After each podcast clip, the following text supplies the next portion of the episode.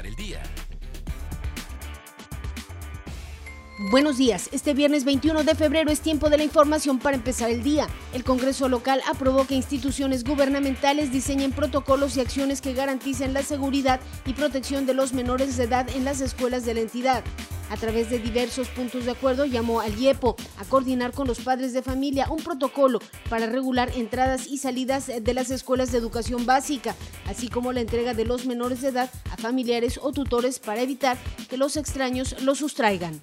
El PRD anunció que han presentado ocho amparos en todo el país en contra del presidente López Obrador y ante la falta de medicamentos al antiguo Seguro Popular, hoy Instituto de Salud para el Bienestar. En el caso de Oaxaca dijo que se va a presentar un amparo por el caso de Rocío Romero Peto de Salina Cruz, quien padece cáncer de mama en etapa 4. Este jueves, el fiscal general Rubén Vasconcelos acudió a la Cámara de Diputados para ofrecer un avance de las investigaciones del caso de la saxofonista María Elena Ríos señaló que se sumó un nuevo delito contra el exdiputado del PRI Juan Vera Carrizal por violación a la intimidad sexual, luego de difundir imágenes personales de María Elena.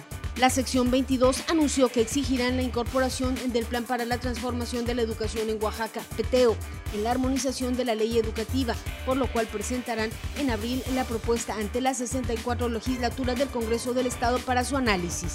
Ahora está usted bien informado para empezar el día con Mega Noticias. Salina Cruz.